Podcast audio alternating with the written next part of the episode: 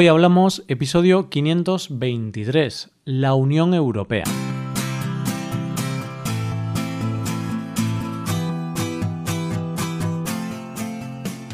Bienvenido a Hoy Hablamos, el podcast para aprender español cada día. Ya lo sabes, publicamos nuestro podcast de lunes a viernes. Puedes escucharlo en iTunes, en Android o en nuestra página web. Recuerda que los suscriptores premium pueden acceder a la transcripción completa del audio y a una hoja con ejercicios para trabajar vocabulario y expresiones. Hazte suscriptor premium en hoyhablamos.com. Buenos días, ¿qué tal? ¿Cómo estás? Yo estoy muy bien y tengo ganas de comenzar este tema del mes.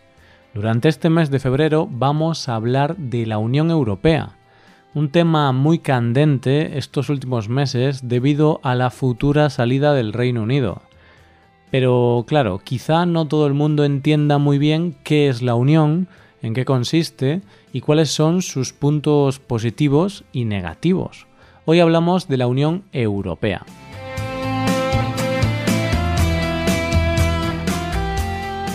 ¿Sabes lo que es el Brexit, querido oyente?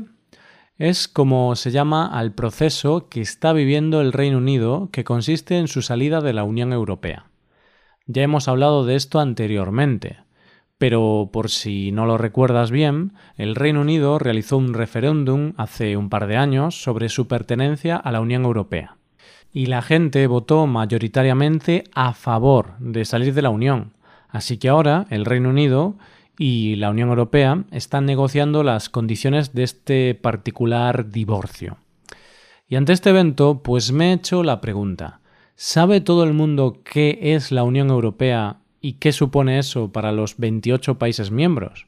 Aunque creo que casi todos los oyentes de Europa sabéis más o menos en qué consiste la Unión Europea, quizá oyentes de otros países como Estados Unidos, Canadá, Brasil o Japón, por mencionar algunos, pues no sabéis exactamente qué es eso de la Unión.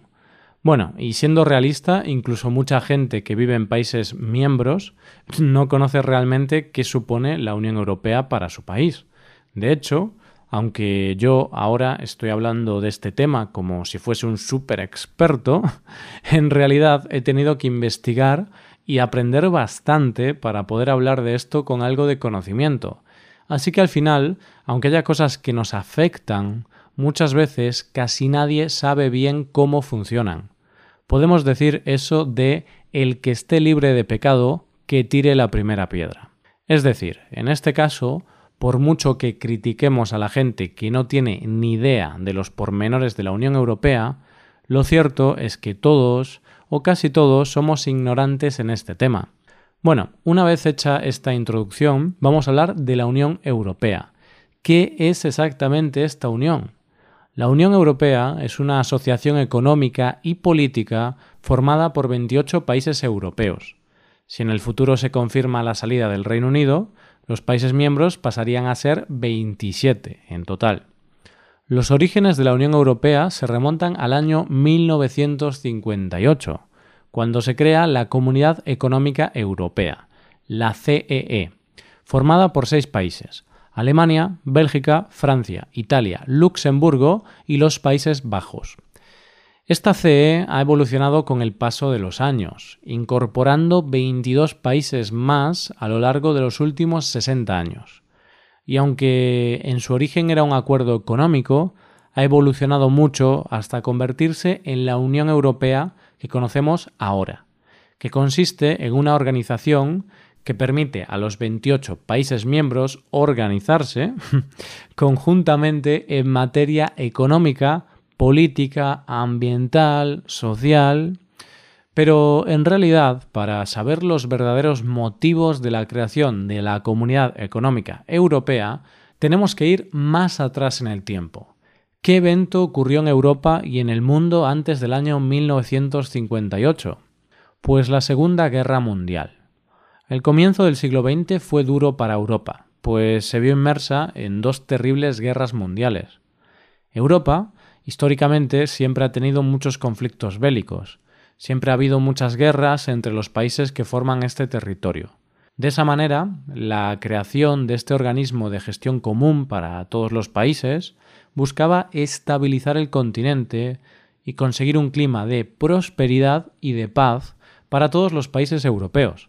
Vamos, la idea era que si todos los países trabajan juntos, se hacen amigos y avanzan hacia objetivos comunes, eso estrechará los lazos de las distintas naciones y evitará que haya más conflictos bélicos entre ellas y además mejorará la economía de todos y también se creará una unión grande que protegerá a todos los países miembros de amenazas externas. Y esto es, en general, lo que lleva haciendo durante muchos años la Unión Europea. Aunque mucha gente critique este organismo, hay que admitir que ha servido para aportar estabilidad al continente y ha mejorado las relaciones entre los diversos países que la forman. Bueno, Roy, todo lo que dices de la Unión suena muy bonito, pero dime, ¿qué ha hecho la Unión Europea por sus ciudadanos? Buena pregunta, querido oyente. De hecho, cuando los británicos decidieron salir de la Unión, me acordé de los Monty Python, los famosos cómicos británicos me acordé de la película La vida de Brian. En esa película nos presentan al Frente Popular de Judea, un grupo inventado de resistencia contra los romanos, un grupo que odia a los romanos y que considera que los romanos son el origen de todo lo malo y de todos sus problemas. Creen que los romanos los han fastidiado todo el tiempo. Entonces, en un momento concreto, de manera colérica, enfadada, el líder del grupo se pregunta ¿Qué han hecho los romanos por nosotros? En principio era una pregunta retórica, es decir, la respuesta que buscaba era que no habían hecho nada. Pero, poco a poco, los miembros de esa peculiar resistencia van mencionando cosas como el acueducto, el alcantarillado, los baños públicos, la sanidad, os voy a dejar el audio de esa parte de la película porque es bastante graciosa. Le haremos ver que él es el responsable del descuartizamiento y que de ninguna manera nos someteremos al chantaje. ¡No hay chantaje! Nos han desangrado los muy cabrones, nos han quitado todo lo que teníamos, y no solo a nosotros, sino a nuestros padres y a los padres de nuestros padres. Y a los padres de los padres de nuestros padres. Sí. Y a los padres de los padres de los padres de nuestros padres. Vale, no desarrolles más el tema. Y a cambio los romanos, ¿qué nos han dado?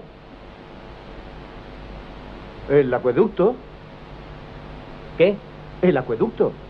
Ah, sí, sí, eso sí nos lo han dado, eso es cierto, sí. Y el alcantarillado. Ah, sí, el alcantarillado. ¿Te acuerdas cómo olía antes la ciudad? Sí, de acuerdo. Reconozco que el acueducto y el alcantarillado nos los han dado los romanos. ¿Y las carreteras? Evidentemente, Ah, sí, las carreteras. Eso no hay ni que mencionarlo, también. hombre. Pero aparte del alcantarillado, el acueducto y las carreteras... La irrigación, la sanidad, la enseñanza. Sí, sí, de acuerdo, de acuerdo. Y el vino. Ah, claro, es verdad. no, por supuesto. Sí, eso sí que lo vamos a echar de menos si se van los romanos, Reg. Los baños públicos. Y ahora se puede salir de noche sin peligro, Reg. Sí, saben cómo imponer la ley del orden. La verdad es que son los únicos que han sabido imponerla. Bueno, pero aparte del alcantarillado, la sanidad, la enseñanza, el vino, el orden público, la irrigación, las carreteras y los baños públicos, ¿qué han hecho los romanos por nosotros? Nos han dado la paz. La paz que te folle un pez. Pues nada, es una pequeña anécdota graciosa y me ha recordado un poco a esto, porque muchas veces se critica a la Unión Europea, se dice que no hace nada y que solo perjudica a los países, pero aunque sin duda ha hecho cosas malas, también ha hecho bastantes cosas positivas para promover esa prosperidad económica y social entre los países miembros. Entonces, ¿qué ha hecho la Unión Europea por nosotros? Una de las cosas más importantes de la Unión Europea ha sido la creación de una moneda única europea, o sea, el euro, que es usado por 19 países en la actualidad y ya es considerada una de las monedas más importantes del mundo, casi al mismo nivel que el dólar estadounidense.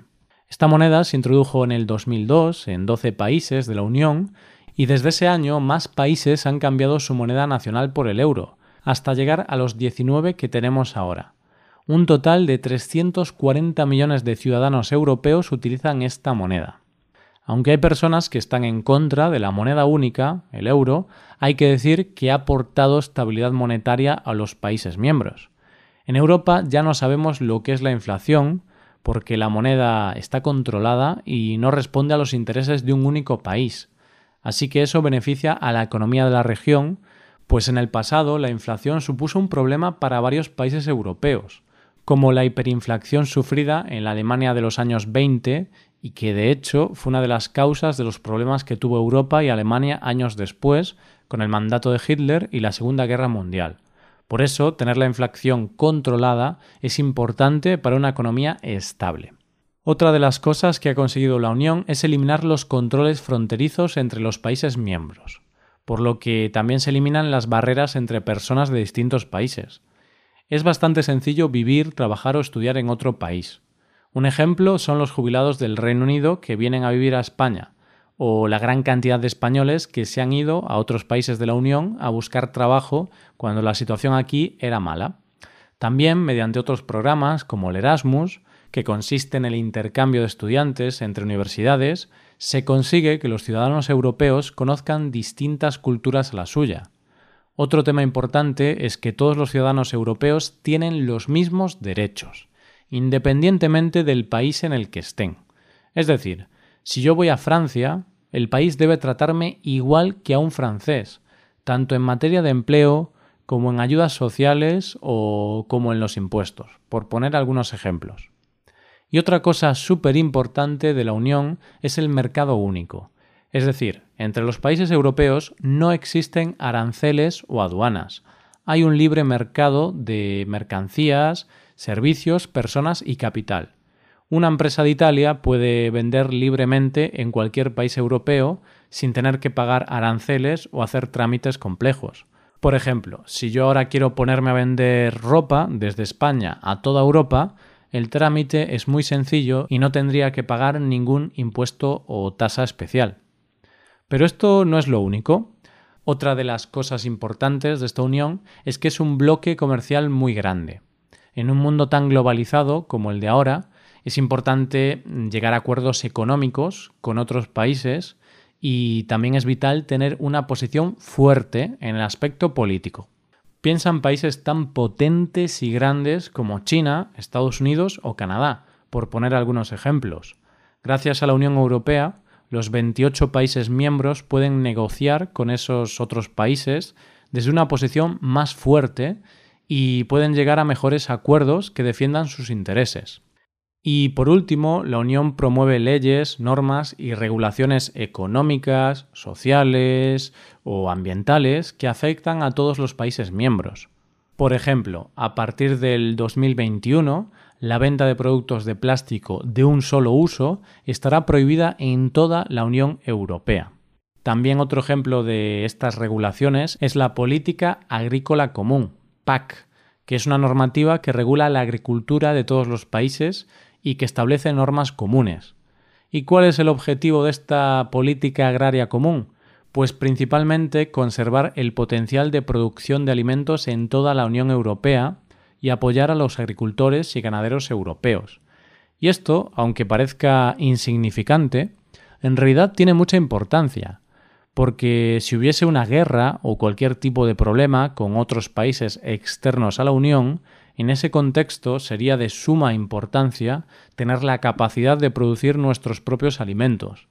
Por eso la Unión Europea tiene la PAC para poder tener un sector de producción de alimentos propio y no tener que depender tanto de países externos.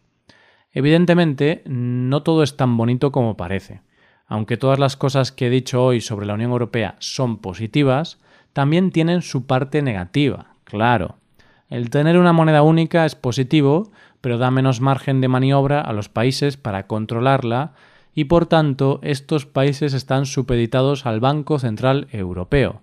Es decir, dependen mucho de lo que haga o diga el Banco Central Europeo. En general, tener normativas comunes es bueno para el avance de estos países, pero hace que los países pierdan algo de autodeterminación, o sea, hace que los países pierdan poder para decidir sus propios asuntos, como ha pasado en países como Grecia o incluso España durante los peores momentos de la crisis económica. De todo esto hablaremos a lo largo de los próximos episodios de este mes, porque aunque hable bien de la Unión Europea, también le voy a dar un poco de caña. Hasta aquí el episodio de hoy. Esto es todo. Espero que os haya gustado el episodio y espero que no haya sido muy aburrido. Muchas gracias por escucharnos. Por último, te recuerdo que puedes ver la transcripción completa y una hoja de ejercicios para trabajar vocabulario y expresiones en nuestra página web.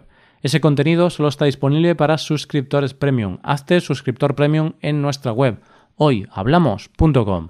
Nos vemos mañana con un episodio de Cultura Española. Muchas gracias por todo. Pasa un buen día. Hasta mañana.